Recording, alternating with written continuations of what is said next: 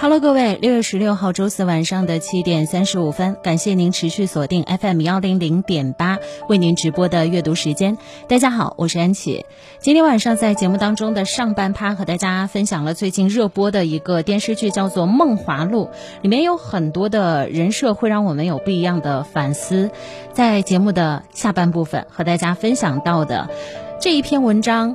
很有影响力，也会让我们有不一样的反思。它的名字叫做破局，和大家分享一组公式。可能啊，很多人都会说：“哎呀，你是不是数学没学好？这个都可以算错。”比方说，一加一等于一，一加二等于一，三加四等于一，五加七等于一。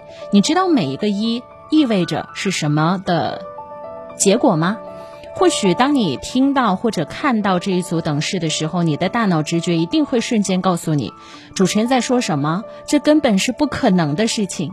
但如果你在每一个数字后面都加上单位，它或许会变成了这样的公式：一里加一里等于一公里，一个月加两个月等于一个季度，三天加四天等于一周，五个月加七个月等于一年。这样一来，我刚刚说到的这四组数字是不是完全成立了呢？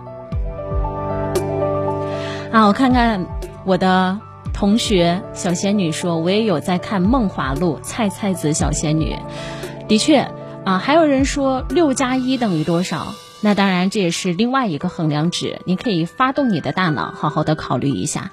自媒体作家梁大师说过：“所谓破局，简单点说，就是解决复杂问题的能力。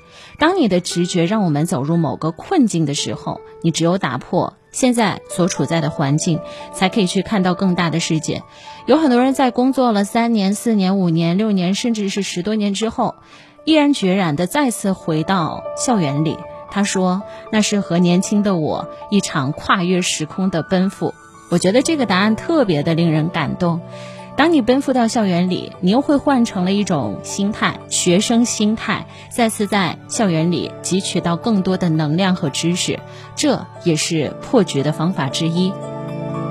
此时此刻，您正在锁定的是东莞综合广播 FM 幺零零点八。如果您想在节目的直播过程当中和我互动的话，有两种方法。第一种呢是您可以在车载或者是喜马拉雅蜻蜓之东莞来搜索到 FM 幺零零点八这个波段。